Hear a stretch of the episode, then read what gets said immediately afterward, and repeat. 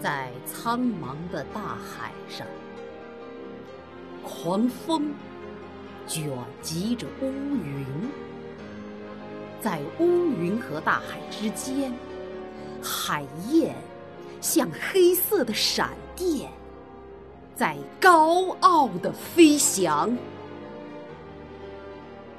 一会儿，翅膀碰着波浪；一会儿，箭一般。直冲向乌云，它叫喊着。就在这鸟儿勇敢的叫喊声里，乌云听出了欢乐。在这叫喊声里，充满着对暴风雨的渴望。在这叫喊声里，乌云听出了。愤怒的力量，热情的火焰和胜利的信心。海鸥在暴风雨来临之前呻吟着，呻吟着。它们在大海上飞窜，想把自己对暴风雨的恐惧掩藏到大海深处。海鸭也在呻吟着，它们这些海鸭呀，享受不了生活的战斗的欢乐，轰隆隆的雷声就把它们吓坏了。蠢笨的企鹅，胆怯的把肥胖的身体躲藏到悬崖底下。只有那高傲的海燕，勇敢的、自由自在的，在泛起白沫的大海上飞翔。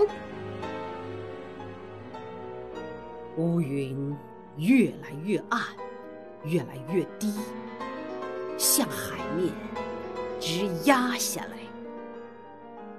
而波浪一边歌唱，一边冲向高空，去迎接那雷声。雷声轰响，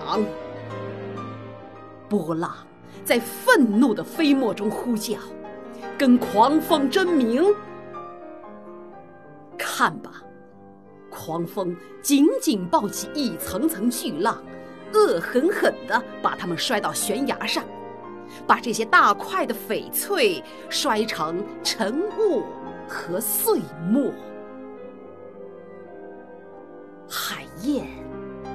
叫喊着，飞翔着，像黑色的闪电，箭一般穿过乌云，翅膀掠起波浪的飞沫。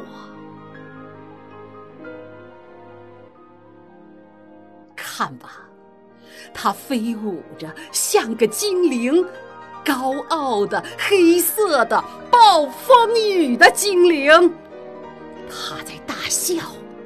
他又在嚎叫，他笑那些乌云，他因为欢乐而嚎叫。这个敏感的精灵，他从雷声的震怒里早就听出了困乏。他深信乌云遮不住太阳。是的。遮不住的，狂风吼叫，雷声轰响，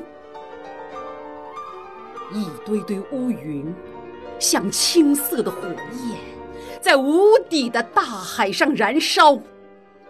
大海抓住闪电的剑光，把它们熄灭在自己的深渊里。